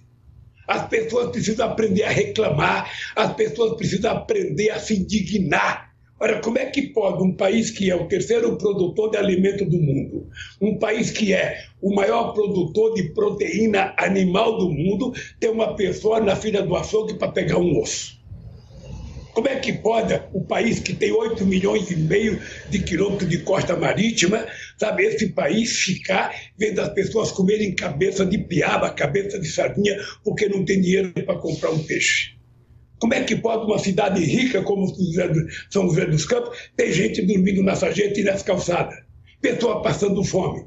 Isso não tem explicação. Isso não está na Bíblia, não está na Declaração Universal dos Direitos Humanos e muito menos na nossa Constituição. Então é preciso, Marcelo, é preciso, Fernando Carlos, é preciso, Elcio, que a gente não perca a nossa capacidade de indignação. A palavra correta é o seguinte: eu vou ser um cara indignado porque esse país precisa tratar o seu povo com respeito. É isso que nós temos que dizer alto e bom som todo santo dia. A sociedade precisa estar indignada. Indignada é a palavra correta. Por isso, eu fui visitar o Papa quando eu saí da prisão, eu fui visitar o Papa. Por isso, eu fui visitar o Conselho Mundial das Igrejas, porque eu queria viajar ao mundo fazendo uma campanha, sabe, de indignação contra a fome e a miséria. Lamentavelmente, o Covid apareceu e eu, como exemplo, tenho que me cuidar ficando dentro de casa, evitando participar de atividade com muita gente. Presidente, deixa eu, deixa eu dar sequência aqui nessa conversa com o senhor, porque o nosso tempo vai passando e, e é sempre bom ouvi-lo, porque é, a visão que o senhor tem de, de governabilidade, diferente do atual governo, uh, dá a possibilidade do eleitor pensar em, em qual opção ele vai escolher para as próximas eleições. Mas eu quero aqui agradecer a todos que estão participando pelo Facebook, pelo Instagram, pelo YouTube. Nós temos uma audiência gigantesca gigantesca aqui em São José dos Campos e região do Vale do Paraíba, e o programa está reforçado com a presença do presidente Luiz Inácio Lula da Silva. Mas eu quero dar sequência, presidente. O Elcio Costa tem mais uma questão com o presidente Lula, pois não, Elcio? Não, temos várias questões, né? Porque uma presença do, do presidente Lula é, suscita vários debates. Mas o senhor citou agora, né, respondendo ao Marcelo, a questão do, do desemprego no Brasil. É, desemprego, Historicamente, fazendo uma análise dos últimos anos, o desemprego do Brasil ele começou, ele deu uma estilingada, começou, chegou a um nível crítico ainda no governo Dilma. É, chegou a 12, 12, milhões e 800 mil desempregados, 13 milhões de desempregados, e, esse, e não voltou a refluir desde então. Né? O senhor concorda com essa análise? O que, que aconteceu de repente naquele período para o desemprego dar essa estilingada e não, não recuar? Isso é uma pergunta que acho que é interessante. O senhor citou outra coisa que, que são as, as reformas que o senhor falou que precisa falar, fazer. Né? O senhor já falou que vai rever, por exemplo, a reforma da, da trabalhista, o senhor fez uma série de críticas. Que outras reformas, de repente, podem ser é, revistas ou propostas no eventual governo Lula, por exemplo? Vai mexer no imposto de renda, tributar grandes fortunas? O que, pode ser esperado a partir daí? O, o, Elcio, obrigado, obrigado pela pergunta. Eh, deixa eu te dizer o, o que eu penso a respeito disso. Uh, primeiro, nós tivemos o maior crescimento de emprego formal da história desse país nos nossos governos. É importante a gente não perder de vista, quando a gente faz a crítica, a gente reconhecer alguma coisa importante. Em 2014, em dezembro de 2014, o Brasil tinha 4,3% de desemprego. 4,3% de desemprego significa padrão Dinamarca, padrão Suécia, padrão padrão Suíça, padrão, ou seja, é um dos menores, é, é, é aquilo que a gente chama de pleno emprego a gente chegou. Ora, em função do agravamento da crise econômica internacional, vocês estão lembrados que houve uma série de desoneração feita pelo governo da presidenta Dilma, ainda com o Guido no Ministério da Fazenda. Sabe, foram muitos bilhões que foram desonerados na perspectiva de construir o emprego. Eu tenho uma tese muito simples que é o seguinte: as coisas começaram a piorar efetivamente sabe, no segundo mandato da Dilma, quando o Eduardo Cunha virou presidente da Câmara. Por quê? Porque ele, diferentemente do que o Temer tinha feito com o Fernando Henrique Cardoso em 99, que a economia, vocês estão lembrados, o Fernando Henrique Cardoso foi eleito, a economia estava praticamente quebrada. Brasil quebrou duas vezes. E o presidente Temer fez uma contribuição no sentido de aprovar coisas para ajudar que o Fernando Henrique Cardoso conseguisse recuperar. E isso foi acontecendo. A Dilma todas as propostas que a Dilma mandava para o Congresso Nacional, ela virada, virava uma, uma pauta bomba, porque ela mandava desonerar, sabe, esse óculos aqui, o Eduardo Cunha colocava 50 produtos para desonerar. Quando a Dilma tentou acabar com a desoneração, não conseguiu, porque não foi votado. Então, obviamente que nós temos culpa também. Acha que o PT tem culpa, porque a gente poderia ter cuidado para evitar sabe, tanta desoneração, a gente deveria ter feito desoneração com a conta partida, sentar o patrão com o trabalhador junto para dizer qual é a parte do trabalhador, já que eu vou dar uma devolução de dinheiro para o patrão, o que, que o trabalhador ganha. Isso nós fizemos em 2010 eu fiz 47 bilhões de desoneração e toda a desoneração que nós fizemos, nós tínhamos a contrapartida. Eu não sei por que, que deixou de ter contrapartida. Então, nós temos responsabilidade também, porque o desemprego começou a crescer ainda no nosso governo. Mas é importante que se dê, sabe, a má vontade do presidente da Câmara em tentar estabelecer uma pauta correta com a presidenta Dilma. A segunda coisa que nós temos que levar em conta é que a economia entrou num retrocesso muito ruim. E quando a política não está bem, a economia não vai bem, fica mais difícil você consertar. Fica muito mais difícil você consertar. Ou seja, eu acho que houve um determinado momento, e veio as manifestações de 2013, aí não conseguiu recuperar mais. Esse é um dado concreto e objetivo que levou a gente a uma situação muito difícil. E depois o golpe na Dilma a maior disfarçatez, a maior ofensa à democracia foi a mentira da pedalada para tirar a Dilma do governo. Presidente.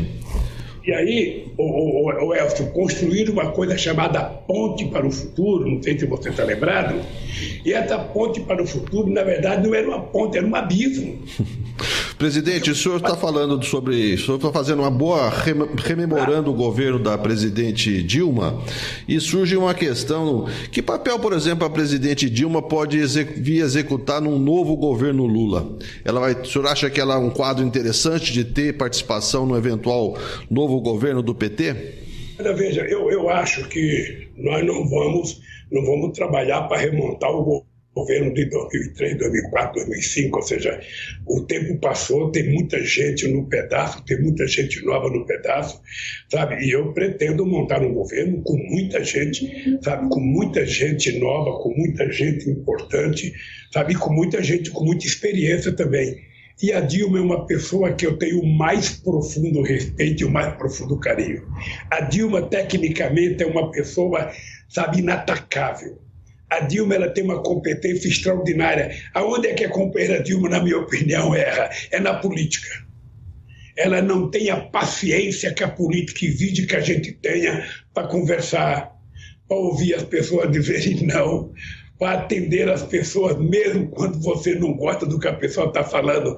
Você não pode ficar agressivo, você precisa entender. Eu sou daqueles políticos, se o cara estiver contando uma piada que eu já sei, eu não vou dizer para o cara, eu já sei essa. Não, conta outra vez. Se for necessário rir, eu vou rir. Sabe, uma piada que eu já ri porque a pessoa se preparou para contar aquela piada, a pessoa se preparou para falar aquilo comigo. Então eu tenho que ter paciência. Eu acho que nisso, efetivamente, nós cometemos um equívoco pela pressão em cima da Dilma. Vocês não, não, não acham que foi brincadeira o que aconteceu em 2013, 2014, 2015, 2016, em cima da presidenta Dilma. Foi muita violência. Muita violência. E parte dessa violência se deve ao Aécio Neves porque esse país era tranquilo quando eu disputava as eleições com Fernando Henrique Cardoso, quando eu disputei com Serra, quando eu disputei com Alckmin, o país era civilizado. A gente disputava, a gente discordava, a gente tinha pensamento diferente, mas a gente era capaz de se encontrar num restaurante depois de um convite e se cumprimentar. A gente era capaz de falar bom dia e boa noite para as pessoas. A gente era capaz de se comportar da forma civilizada. A partir de 2003, esse país perdeu isso.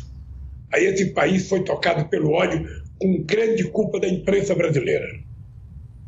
Com grande culpa da imprensa brasileira que contribuiu para estimular o ódio, para estimular a mentira, para estimular a antipolítica. A coisa mais absurda num país, ô Elcio, a coisa mais absurda é quando você nega a política. Porque quando você nega a política, o que vem no lugar da política é o fascismo. Hitler negou a política. E veja o que aconteceu na Alemanha. Stalin negou a política. Veja o que aconteceu na Itália. Aqui no Brasil se negou a política. O que, que a negação da política pariu? O Bolsonaro. É isso. Então é melhor que a gente aprenda a eleger pessoas que falem menos bobagem, pessoas que prometam sabe, menos, menos, menos verdade e pessoas que falem aquilo que o povo precisa saber. Não tem mágica para consertar o Brasil. Não existe mágica. Se pudesse, a gente trazia o mágico daqueles que aparece na televisão e consertava. O que vai consertar o Brasil é muita seriedade, é muita responsabilidade, é muito juízo, é muita conversa com a sociedade. Você tem que ouvir os trabalhadores, você tem que ouvir os artistas, você tem que ouvir o povo que está querendo casa, o povo que está querendo terra, o povo que está querendo emprego.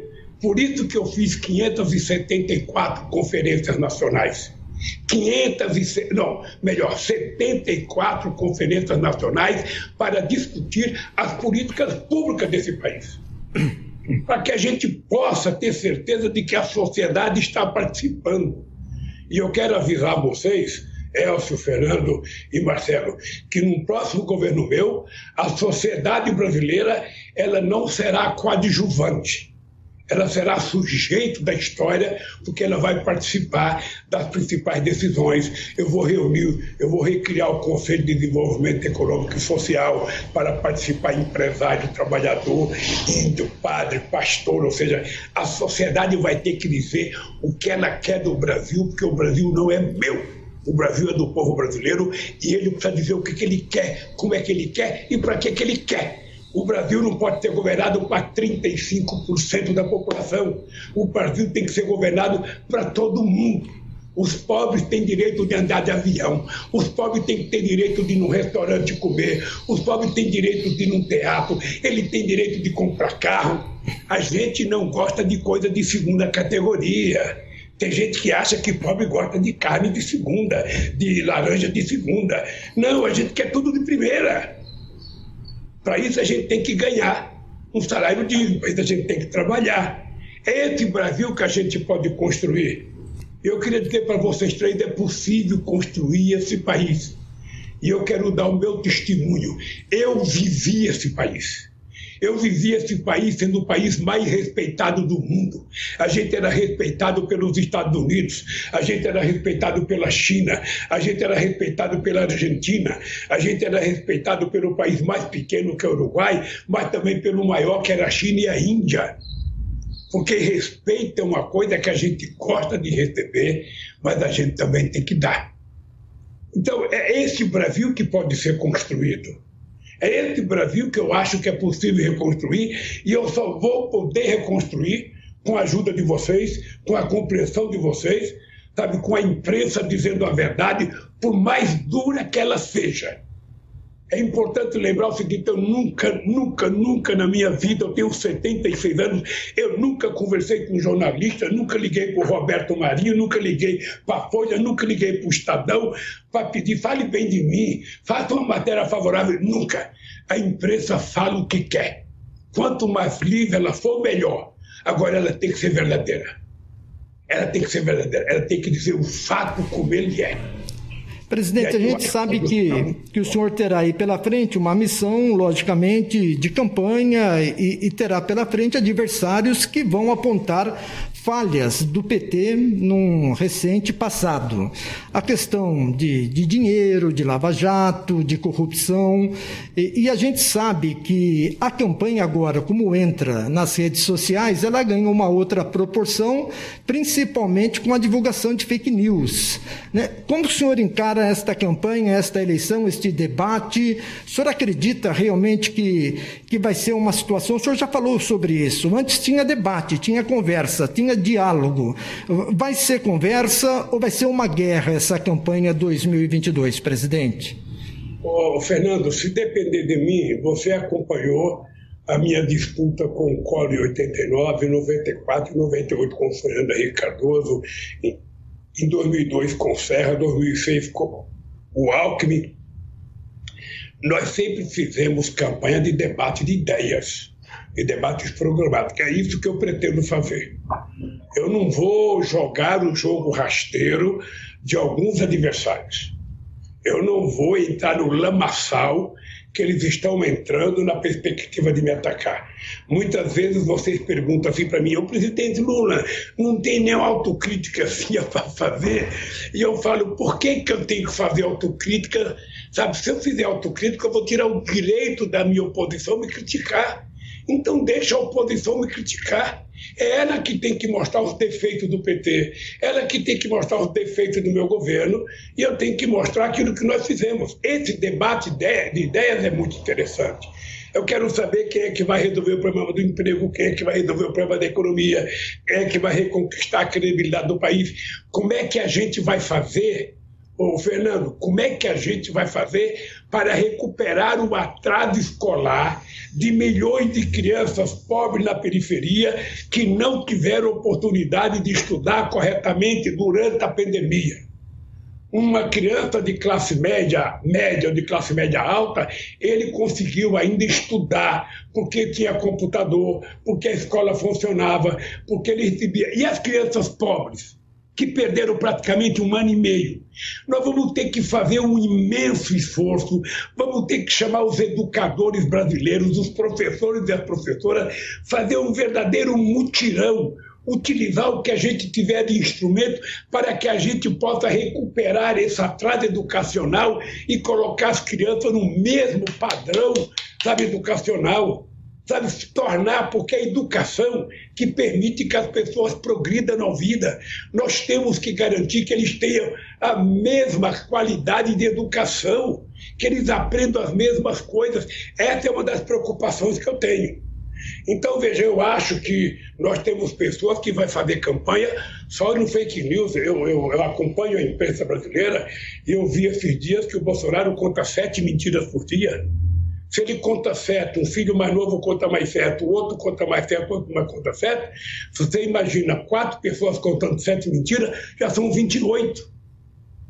Sabe? Então o país não pode estar subordinado à mentira. Eu, sinceramente, não entraria nesse jogo. Não entraria. Se o povo brasileiro preferir votar em alguém que mente, então é o seguinte: não precisa me escolher.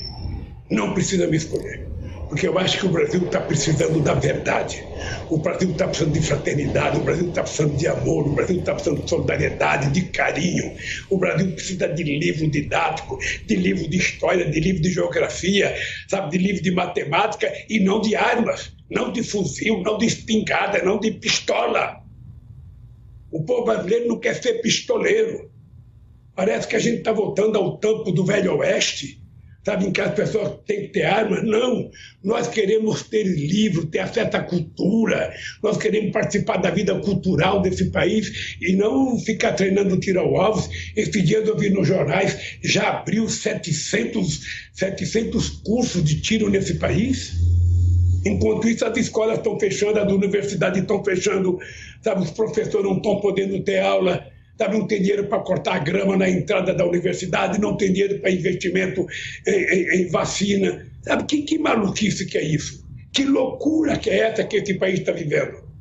Então eu não me proponho a esse jogo, não. Eu vou fazer a minha campanha, o povo brasileiro me conhece. Me conhece desde 1978, quando nós fizemos as primeiras greves no ABC. Eu tenho uma história, sabe, que é muito pública tem os meus inimigos já já me despiram, já me viraram do avesso, sabe?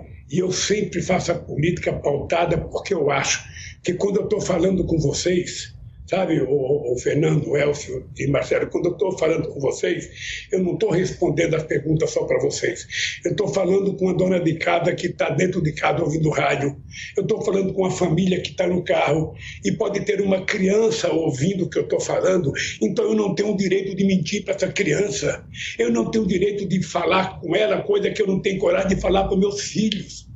Esse mundo está precisando da verdade. Esse mundo está precisando de amor, de paz, de tranquilidade, de harmonia, e não essa loucura que a gente está vivendo. É esse país que eu me proponho a oferecer, é esse país que eu me proponho a discutir durante o processo da campanha, sabe? Eu nunca peço para as pessoas gostarem de mim, porque, sabe, nem Cristo teve o apoio de todo mundo. Eu não quero isso. O que eu quero é que o povo brasileiro tenha consciência de que a gente pode melhorar esse país. A única coisa que eu quero é isso, pelo amor de Deus, não tem necessidade desse país ter gente que vai dormir com fome. Não tem necessidade desse país ter criança desnutrida.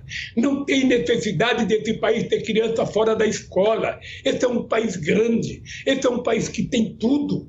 O que é preciso é a gente ter vergonha na cara e saber que quando a gente governa, a gente governa para o povo e não por nossos amigos. É isso que a gente tem que ter claro. E é isso que eu quero fazer. É com essa força, sabe, com essa força, sabe, que eu quero governar esse país. E tenho certeza, como eu tenho fé em Deus, de que a gente vai governar esse país melhor do que eu já governei, oferecendo mais para o povo do que já ofereci. Esse povo vai voltar a sorrir.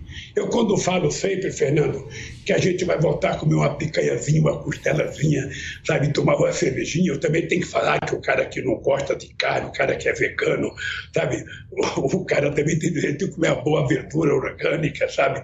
Nós que estamos fomentar o, o, surgimento da agricultura orgânica, ah, ah, mas a gente tem que ter o direito de ir. Sabe? Tem gente que não gosta de pobre no aeroporto. Tem gente que acha que pobre não pode ir no teatro, que o teatro é coisa de rico. Não, gente. Sabe, o, o povo tem que ter direito a tudo. Sabe, eu quando tinha 16 anos de idade, eu tinha uma calça preta e uma camisa, acho que era Banlon, que chamava na época, aquela, uma vermelha com uma golinha, e tinha uma, uma, um trio caipira que ia no circo aqui na Vila Carioca, aqui no Ipiranga, onde eu morava, Velão Pininveri, era um trio caipira, tinha um circo todo furado, e eu colocava a roupa mais bonita que eu tinha para ir ver as duas artistas cantar. Eu até achava que ela estava cantando para mim. O povo gosta de coisa boa. O povo gosta de coisa boa. O povo, quando vai na feira, ele não quer ir às 11h30, meio-dia para comprar xepa. Ele, se puder, até às 9 para comprar a melhor laranja, a melhor manga, a melhor espiga de milho, a melhor macaxeira, sabe? O povo que vai no final fica até apertando o ovo para saber se ele está bom, se ele está estragado. Não, a gente gosta de coisa boa, gosta de se vestir bem, gosta de comer bem, gosta de passear bem. A gente quer viajar de avião, não quer ir de busão. É isso que o povo sonha, gente. E é isso que nós temos que garantir para esse povo. Oportunidade desses pobres estudarem e se virarem doutores. Coisa que nós fizemos com o ProUni, com o FIES e com o REUNE esse povo quer fazer escola técnica. Nós encontramos 140 que foi feita num século e nós fizemos mais de 500. Esse país pode. E nós podemos. É só a gente querer. E como a gente quer, nós vamos fazer. Presidente, quero agradecer a sua participação, Elcio. Ele, ele denunciou a idade, né? Ao falar qual a camisa que ele colocava. Falou em camisa Banlon, aí ficou feio, né? Passou um atestado da idade aí, já avançou um pouquinho. Mas eu não pego a minha idade, não. eu tenho orgulho. Eu Presidente. que vocês cheguem na idade que eu estou, com a saúde que eu estou. Tomara. Presidente, o senhor falou uma coisa rapidamente aí. O senhor disse que o senhor tá. Do, do, o espírito do senhor é mais ou menos o Lulinha, paz e amor, né? O senhor vai encarar a campanha de uma forma positiva. Mas o senhor vai estar na frente de dois personagens que têm sido bastante críticos com o senhor nos últimos tempos: o presidente Jair Bolsonaro e o ex-juiz Sérgio Moro. Num debate de televisão, por exemplo, o que, que o senhor vai perguntar para eles? Ah, não, você falar agora, ele vai ficar preparando. Ah, mas dá uma dica, presidente. Dá uma dica aí, pelo menos para os ouvintes que têm acompanhado a gente gente. Tá bombando o programa aqui. Eu nem sei, vai, vai que se Bolsonaro resolve tomar uma facada para não ir debate. Eu não vou. Vai que, o, vai que o Moro pega o Código Penal e fala: o Código Penal não me deixa ir. Não. Deixa acontecer. Sabe, eles vão, eles, vão, eles vão estar diante de um ser humano civilizado. E, e o senhor prefere quem? Ser humano humanista. O que é um cara que sabe falar com o coração.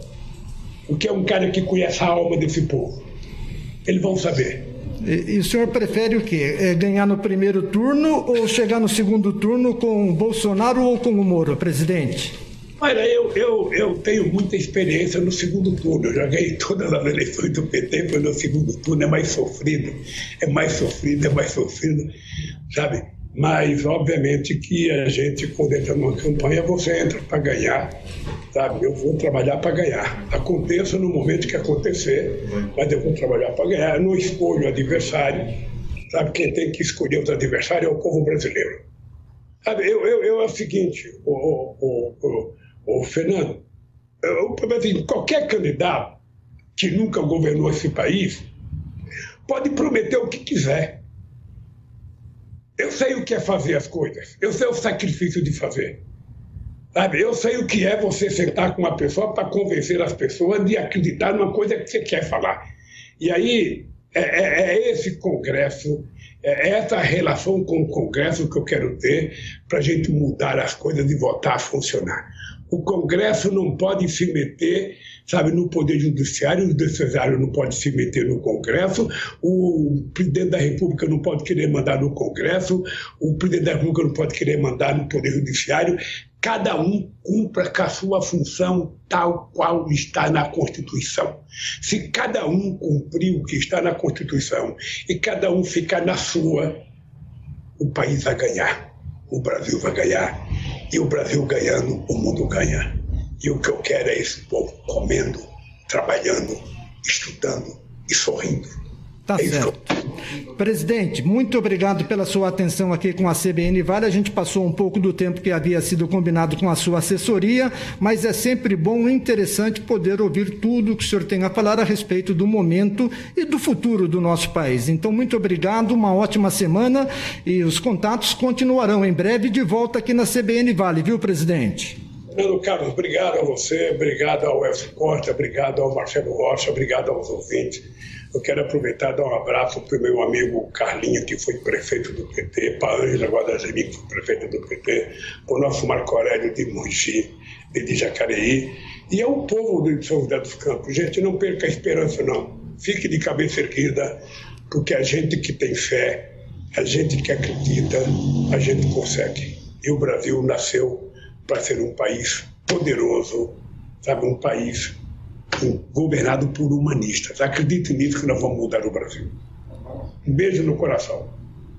Grande abraço, obrigado. Obrigado ao ex-presidente Luiz Inácio Lula da Silva, participando conosco desse CBN primeira edição especial. Hoje foi uma hora praticamente. Jornal Rádio PT, com Amanda Guerra.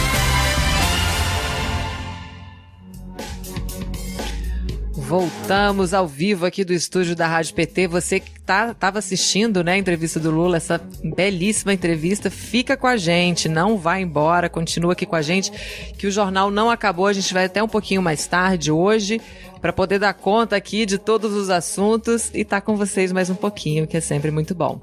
Vamos para os destaques do portal do PT. Destaques do portal pt.org.br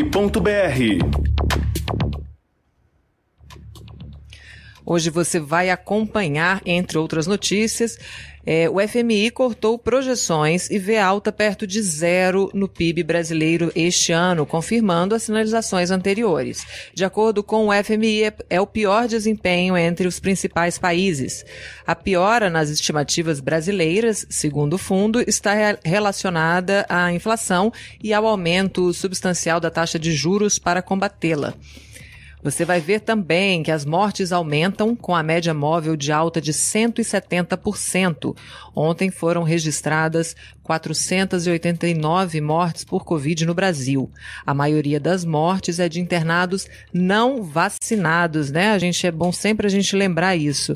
E lembrar que essa situação se repete nos Estados Unidos e em outros países, né? Que também sofrem com esse movimento aí da, do, da antivacina. É, a matéria vai responsabilizar também Bolsonaro e Queiroga novamente pela gravidade da situação e pelo negacionismo. E cobrar também ampla campanha de esclarecimento sobre a necessidade da vacina. Estas e outras notícias você acompanha em pt.org.br. O terceiro destaque eu não vou falar porque ele é tema da nossa entrevista de hoje com a Tânia Oliveira. Vamos falar com ela. Entrevista.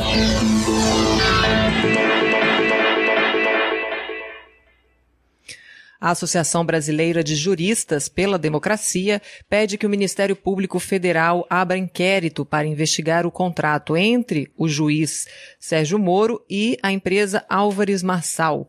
Quem fala com a gente agora sobre isso é a Tânia Oliveira, que é da coordenação executiva da ABJD. Bom dia, Tânia. Que bom revê-la aqui no Jornal Rádio PT. Como você está? Tudo bem. Bom dia, Amanda. Bom dia, Ludium. Bom dia, turma toda aí da Rádio PT. Falar depois do Lula, gente, é uma responsa, hein? Pelo amor de Deus. Mas gente já entra aqui cheio de energia. Todo mundo aqui. Linda camiseta, hein? Ai, obrigada! Que o público estava querendo também, mas isso aqui foi um presente. Eu já expliquei que daqui a pouquinho a lojinha tá on e todo mundo vai poder comprar camiseta. Tânia, a, a Álvares e Marçal, a gente estava sintetizando aqui para o público mais cedo, né? É administradora judicial do processo de recuperação do grupo Odebrecht, a empresa que teve executivos julgados e condenados pelo Moro enquanto juiz. Tânia, o que que isso pode significar, né? Assim, que é no mínimo suspeito e qual é o objetivo desse pedido da ABJD? Então, acho que é importante dizer, é, em primeiro lugar, que já existe uma investigação no âmbito do Tribunal de Contas da União. A gente tem acompanhado aí, a sociedade brasileira tem acompanhado aí um pedido feito pelo é, Ministério Público junto ao TCU e que é conduzido pelo ministro Bruno Dantas, do Tribunal de Contas, que solicitou aí informações a Álvares e Marçal, que, como você já disse, é administradora judicial das empresas que foram é, é, investigadas e teve seus dirigentes condenados pela Operação Lava Jato. Então, estava assistindo antes, muito interessante quando você anuncia, que fala de como é a porta giratória do Sérgio Moro. O Sérgio Moro era juiz da Operação Lava Jato. Na condição de juiz, ele autorizou os acordos de leniência, delações premiadas, que beneficiaram essas empresas, seus sócios e, e, executivos, né? Nesse caso. E em outra ponta também é, determinou a condenação de vários desses sócios e executivos, né? Levou essas empresas a uma situação financeira que elas estão hoje. Então, a, a, o que, que acontece? Agora, ele, é, nesse processo, lá em 2020, ele, saindo do governo Bolsonaro, foi trabalhar na empresa norte-americana que uh, faz a recuperação judicial dessas empresas que teve, por força da caneta dele, nessa situação uh, financeira que se encontra agora. Essa porta giratória, você me pergunta o que, que acontece? Bom, o que acontece é que existe uma, uma lei é, federal, que é chamada Lei 12.813, que é chamada Lei de Conflito de Interesses. Ela define as situações em que um, um agente público, é, ao, no exercício da sua atuação, não pode é, é, atuar é, em favor de interesses que sejam conflitantes com o interesse público. E a, essa porta giratória do Sérgio Moro mostra exatamente isso né? Como é que ele, tendo atuado como juiz é, para levar as empresas para a situação em que elas se encontram, pode depois ter ido trabalhar na, na empresa que faz a recuperação judicial. É importante dizer que a Associação Brasileira de Juristas pela Democracia já fez essa denúncia naquele momento em que Sérgio Moro assumiu o cargo, né? É, e agora a gente provoca o Ministério Público Federal novamente a partir dessas revelações que são trazidas pelo Tribunal de Contas da União. Porque no momento em que Álvares e Marçal se recusa a dar a informação de qual é o valor efetivamente que é, Sérgio Moro foi é, percebeu, né?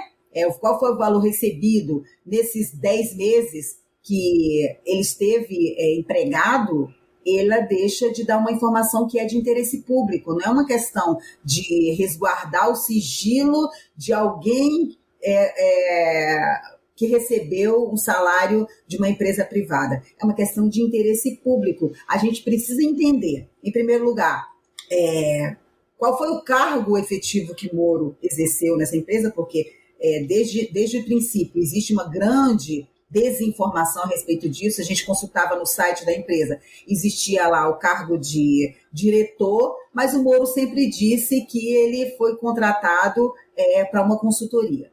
Que consultoria? Qual foi o trabalho desenvolvido? Porque é preciso entender, aí respondendo a sua pergunta em termos de crime, se houve os crimes de tráfico de influência e de corrupção passiva. Então, o Ministério Público Federal pode fazer isso realizando uma investigação sobre o caráter dessa, dessa contratação, qual foi o trabalho exercido e qual foi o valor recebido. Se corresponde, de fato, ao valor de consultoria simples, como é, existem outros é, contratados na mesma empresa, em outra empresa, em valores de mercado. É preciso entender, e essa é uma informação de interesse público, não é de é, índole privada como ele vem alegando. É, Tânia, eu queria que você esclarecesse um ponto para gente, porque a empresa é norte-americana. Eu não sei se ela tem representação no Brasil. Nesse caso, ela pode ser obrigada a revelar esses valores, o caráter dessa contratação? Isso pode é, efetivamente dar as respostas que o Ministério Público e o Tribunal de Contas pedem? Sim. Sim, ela tem representação no Brasil, né? Ela tem, inclusive, o ganho que foi revelado pelo Tribunal de Contas, que fornecido pela própria empresa, de 75% é, dos ganhos da empresa são provenientes de empresas que foram investigadas na Operação Lava Jato. É, é exatamente esse ganho é do braço brasileiro da empresa, tá? É, e sim, ela, ela pode ser obrigada a fornecer esses dados. A resposta que a empresa deu ao Tribunal de Contas é que não reconhece a autoridade do Tribunal de Contas para esse tipo de é, solicitação. Né? Na verdade, o, o Tribunal de Contas é, solicitou realmente que a empresa prestasse esse tipo de informação, mas existe uma discussão que é trazida pela empresa de quem é que tem competência para determinar, é, ordenar que a empresa preste esse tipo de informação. O Ministério Público efetivamente tem essa competência. O Poder Judiciário tem competência, porque, uhum. respondendo a sua pergunta, a empresa, sim, está sujeita à legislação e à jurisdição brasileira, né, nesse caso. E o tribunal, ele, quando retira né, o sigilo desses documentos, é, revela que a consultoria recebeu 42,5 milhões de reais das empresas atendidas. E como você já falou, o TCU já está investigando né, o Moro por, supo, por suposto conflito de interesses e, e, já determinou também que eles revelem o valor dessa contratação. Todos esses movimentos sinalizam que o inquérito pode ter andamento, que esse pedido da, AB, da BJD vai ser acatado? Amanda, o Ministério Público Federal tem a obrigação, a obrigação de proceder à investigação de qualquer notícia de crime que lhe seja enviada quando existem elementos é, que, é, que demonstram que uh, pode haver ali o cometimento de um ilícito. Então, é uma, uma obrigação do Ministério Público Federal, não é uma opção. É óbvio que a gente é, sabe que o sistema de justiça nem sempre funciona como deveria funcionar. Então, a ABJD apresenta a representação e, obviamente, vai fazer gestão junto ao Ministério Público para que essa investigação seja efetivamente aberta, porque, de novo, né, é de interesse da sociedade esclarecer as circunstâncias em que se deu essa contratação é, do ex-juiz Sérgio Moro, sobretudo porque agora ele se coloca como pré-candidato à presidência da República, e é muito importante esclarecer que papel é, ele exerceu verdadeiramente nessa investigação chamada de Operação Lava Jato, né, para que fique claro para a sociedade quais foram os verdadeiros interesses é, espelhados ali por Sérgio Moro na condução da Operação Lava Jato. Se, se ficar é, comprovado de qualquer forma que já havia uma, uma, um interesse de Sérgio Moro em se beneficiar de alguma forma na condução de uma operação de investigação judicial, evidentemente ele não tem como ser candidato a coisa nenhuma. Né? Então, assim, é muito, é muito importante que isso tudo seja esclarecido. E deveria, o, o, interessante é que isso deveria ser de interesse do próprio Sérgio Moro, né? que foi sempre um juiz que é, burlou todas as normas de processo penal usando o argumento pífio de publicidade dos atos, né? Chegou a divulgar um grampo ilegal de uma presidenta da República sob o argumento de que a sociedade tem o direito de saber o que fazem os seus governantes, né? O que, então, a, e sim, a sociedade tem o direito de saber, dentro das normas do devido processo legal constitucional, a sociedade tem mesmo o direito de saber o que fazem os seus governantes, o que fazem os seus juízes, né? O que fazem os seus uh, agentes públicos como um todo. Então, em nome da publicidade, deveria ser de interesse do próprio Sérgio Moro revelar qual foram seus ganhos na consultoria, né, que ele disse foi uma consultoria é, norte-americana nesse período, né, e revelar qual foi efetivamente o trabalho que ele realizou lá. Ô, Tânia, você falou no começo uma expressão que é usada dentro do direito, né, que é a porta giratória, que é essa justamente essa atuação que o Sérgio Moro fez em diferentes campos ali, manipulando é, a, a, Operação Lava Jato em prol de interesses próprios. Agora eu te pergunto se essa expressão ou essa situação você já tinha observado em outros momentos ou em outros países, se você tem conhecimento de uma situação de porta giratória, giratória dentro do direito e é, é, é, terminando agora numa candidatura à presidência da República. Bem ousada essa, essa movimentação, né? Bem ousada. É, não, eu não conheço com, com, esse, com, esse, com esse grau de ousadia, para usar o termo que você já coloca também, eu não tenho registro de, de ocorrência é, no mundo, né? Eu acho que a porta giratória realmente é uma expressão que a gente costuma utilizar, eu acho que na, é, na, no âmbito, nas discussões de, de direito público em geral, enfim, é, essa é o que é o que é demonstradora do que é o, o tráfico de influência, né? Que é um crime que é uhum. capitulado no Código Penal porque a, o, o, tráfico de influência, que significa que a, a, a pessoa utilizou, é, solicitou ou de alguma forma obteve para si ou para outras pessoas uma vantagem ou promessa de vantagem a pretexto de, ali de influir em ato que seja praticado é, no exercício da função pública, é, a porta giratória ela, ela faz é, o demonstrativo do que seria esse tráfico de influência, porque se eu, como servidora pública, com o poder de decidir, eu decido de alguma forma que não é do interesse público, mas é, mas que pode me favorecer ou favorecer um terceiro, eu estou cometendo efetivamente o crime, né? E, e, de corrupção passiva também, a depender da, do que, do que foi é, do que foi concluído.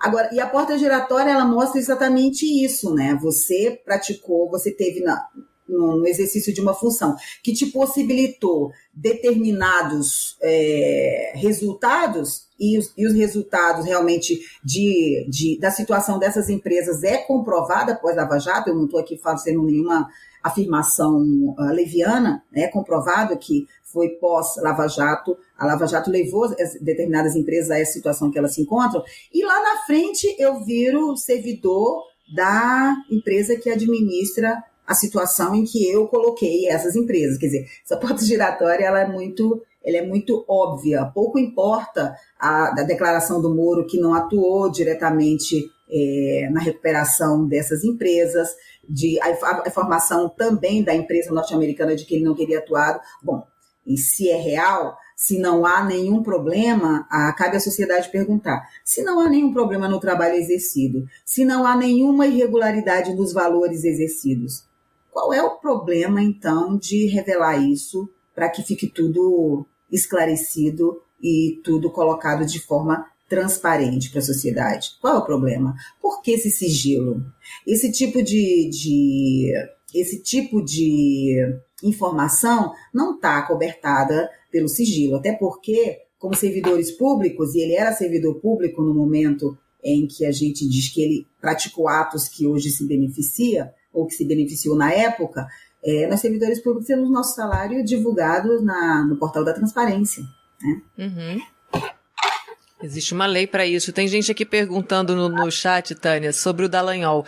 E aí eu queria a sua opinião. Se a atuação dele também, que é outro, outro personagem que agora quer se aventurar também na política. Eu queria uma avaliação sua também dessa postura de um procurador que, que chega é, após toda essa publicidade da Lava Jato, da luta contra a corrupção e tenta se beneficiar agora numa carreira política.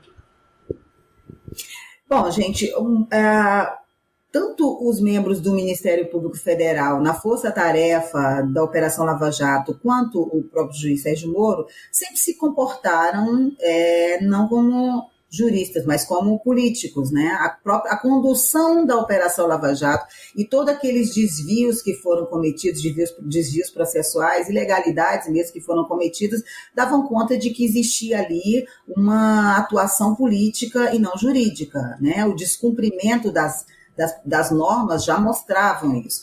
Então, não, nenhuma surpresa é, de que eles tenham é, vindo efetivamente para o campo da arena política. Aliás, eu particularmente acho isso bom, porque acaba, é, quando eles vêm para o campo da política e não têm mais o poder de utilizar o, o, o sistema de justiça de forma é, distorcida, de forma ilegal, possibilita que o debate seja feito como ele deve ser feito. Então, quando vem para o campo da política, possibilita que o debate é, seja colocado de forma é, cartas na mesa. Agora ele é, são candidatos que disputam uma vaga, que estão submetidos à, à vontade popular de serem ou não eleitos, e aí possibilita que é, nessa arena haja uma discussão é, como ela deve ser feita, que não seja camuflada sob o manto de um suposto combate à corrupção e com a utilização dos instrumentos é, democráticos do sistema de justiça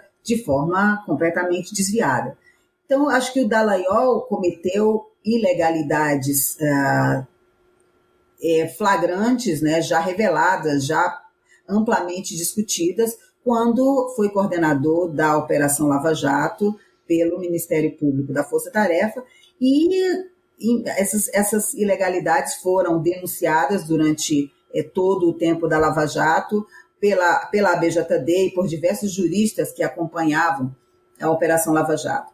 Quando ele vem para a arena política, o bom é que a gente pode tratar disso sem que ele esteja cobertado pela pela, pelo exercício de um cargo é, que é do sistema de justiça que ele não deveria é, tratar como cargo político como fazia. Ô, Tânia, e caso se né, confirme esse, esse, tráfico de influências, esse conflito de interesses aí, se isso ficar confirmado, o que, que pode acontecer com o ex-juiz Sérgio Moro em termos de condenação, em termos de punição? Pode ser preso. tantos crimes, é porque uh, o que a gente pede, para deixar claro, é que o Ministério Público instaure uma, uma um processo de investigação. É, e a gente aponta quais são as condutas que foram praticadas que podem é, ser reveladoras de crimes, né? Os crimes uh, podem ser de diversas ordens, dois deles eu já tratei aqui, o tráfico de influência e corrupção passiva são crimes capitulados no Código Penal, que tem a previsão, inclusive, de detenção, de prisão. Se ficar comprovado realmente que houve é, o uso do cargo público em benefício próprio do Sérgio Moro, ele pode ser condenado, inclusive, à pena de prisão. Tá certo, o pessoal está aqui parabenizando você pela entrevista, pelos esclarecimentos aqui, Tânia.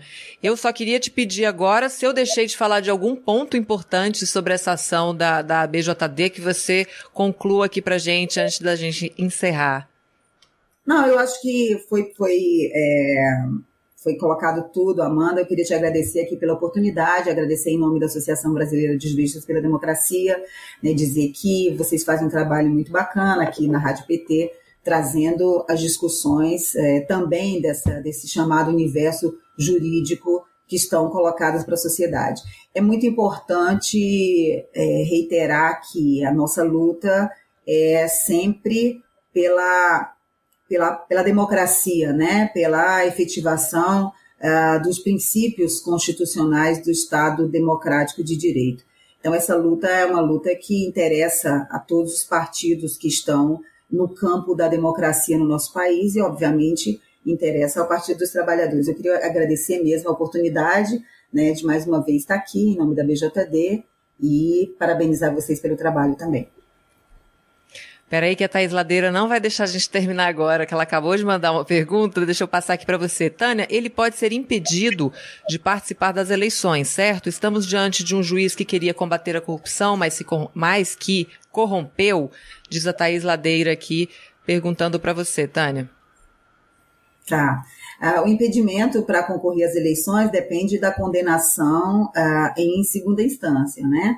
É, existe um dispositivo da, da lei da ficha limpa que diz que a pessoa, estando condenada por um órgão colegiado, ela não pode, ela fica impedida de participar de eleições. Então, esse seria um, um processo que acredito eu que não teria, não haveria tempo para ser concluído até as eleições, haver uma condenação do Sérgio Moro é, em segunda instância. Eu digo segunda instância porque tem que ser órgão colegiado. A primeira decisão é sempre de um juiz que sentencia. E se, depois há, há, uma apelação que vai para um tribunal, que aí é a decisão do órgão colegiado.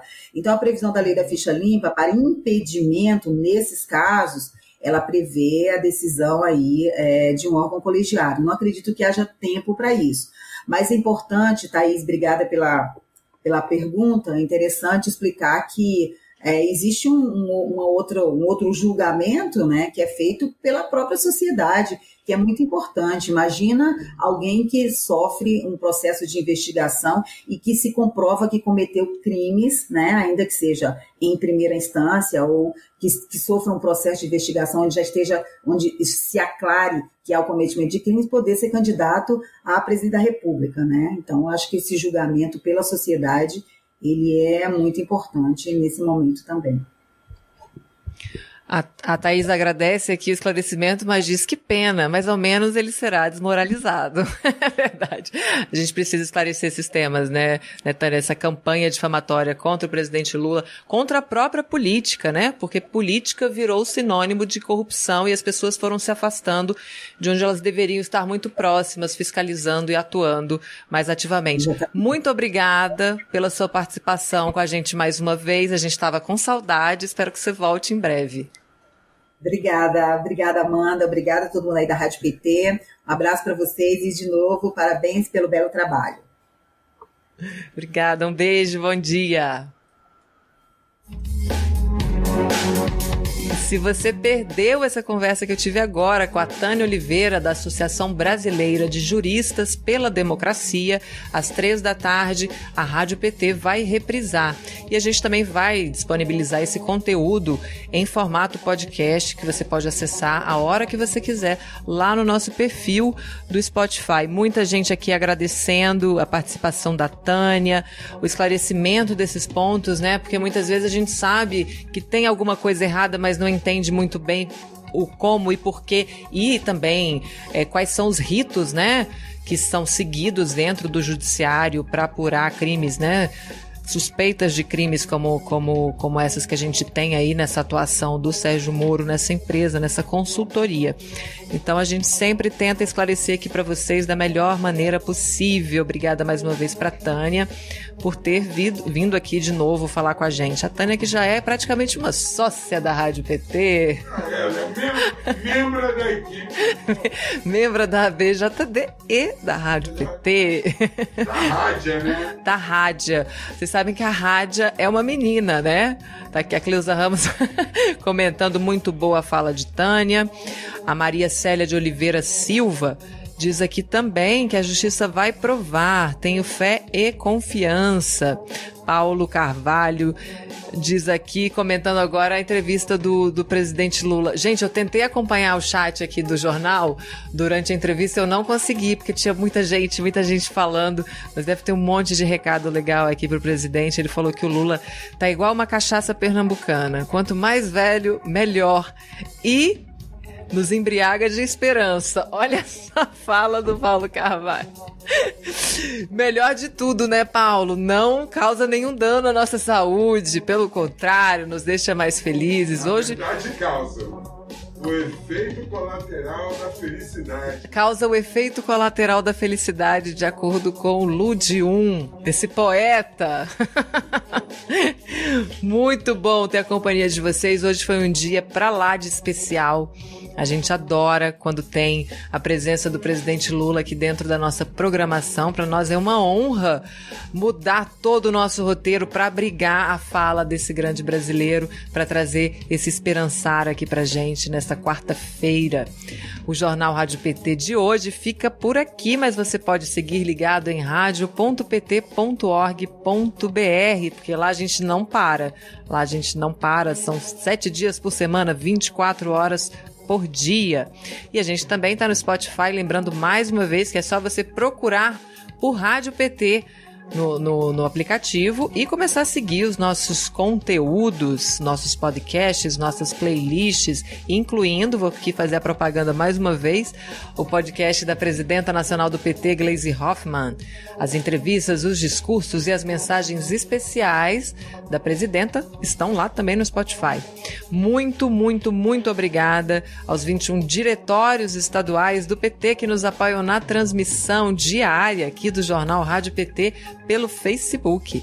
Então, se você está ligadinho aí pelo Facebook ou pela rádio, dá uma passadinha aqui no YouTube, que a gente já está em que? Em 230 mil seguidores. Vamos virar esse número? Vamos virar esse número. Já já eu quero dar essa notícia aqui para vocês. 230 mil brasileiros e brasileiras conectados aqui na nossa rede de comunicação. Isso é muito importante. E aí você passa aqui, segue o canal, deixa seu like, compartilha com um amigo, uma amiga que está indeciso aí, que ainda não não sabe o que vai fazer nas eleições, está um pouco perdido, traz ele para cá, convida, né, para conversar com a gente, de repente, né, ele soma aqui também. E lembrando que até maio, até o dia 4 de maio, se eu não me engano, quem não regularizou o título é essa data, quem vai tirar título é essa data, transferência de título também é essa data. Vamos ficar ligado aí para quando não chegar passar o passar o dia a gente ficar perdido, pô, não vou poder votar, então já avisa quem vocês conhecem que essa é a data. A gente vai trazer campanhas também disso, viu? A comunicação do PT está preparando muito conteúdo para esse ano e vocês vão ser também os nossos multiplicadores. Então já vou adiantando aqui, depois vocês falar em, em multiplicadores. Como é que a gente faz isso? Via redes sociais, tem o boca a boca que é super importante, mas também as redes sociais são super importantes nesse momento. É uma arena fundamental da discussão política. Então, você pode se inscrever nos nossos canais. A Rádio PT está somente no Twitter. O nosso endereço é arroba Rádio PT Brasil. Lá a gente posta tudo que a gente publica, tudo que a gente está é, combinando aqui, tudo que a gente está planejando, tá lá. Então você pode saber em primeiríssima mão. E o PT Nacional está em todas as redes sociais, com o endereço arroba PT Brasil. Então você pode ficar por dentro de tudo do partido via redes sociais. E em breve, muito breve, nós teremos também um outro canal de comunicação aqui. Vou deixar no ar Alguém falou hoje que não pode ter fofoca, mas eu já vou jogar essa fofoca. Olha. Né? Deixar no ar. Fofoca, ele, né, de fofoca. Ah. Hoje é aniversário do grande Chico César. Hoje é aniversário do Chico César, gente. Lúcio tá me falando. Que semana, hein? Já tinha que ter um bolo por, se... por dia aqui.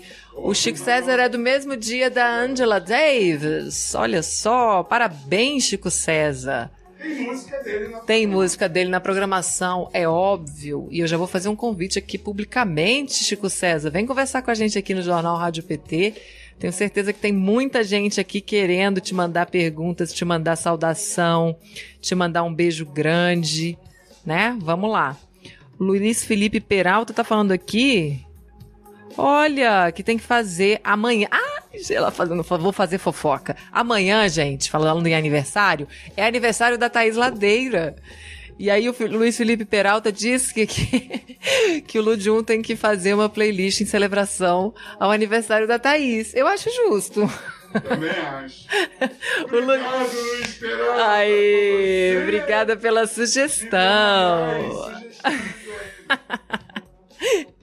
E tem gente aqui também elogiando minha camiseta, gente, que foi um presente da Fernanda Ferrugem, que é uma estilista maravilhosa aqui de Brasília. Mas em breve, eu vou até conversar com ela se essa arte pode ir também quando a lojinha tiver on. E aí eu aviso para vocês. Vocês sabem que fofoca aqui é comigo mesma. Eu gosto mesmo de contar. Fofoca boa, né? Eu gosto de trazer boas notícias, adoro. Então é isso, meu povo. Se inscreva no canal, curta os vídeos, acompanhe a rádio, o portal e siga as nossas redes sociais. Sempre bom lembrar. Muito obrigada pela sua companhia, pela sua participação e pela sua sintonia. Rádio PT, aqui toca democracia. Rádio PT, aqui toca democracia.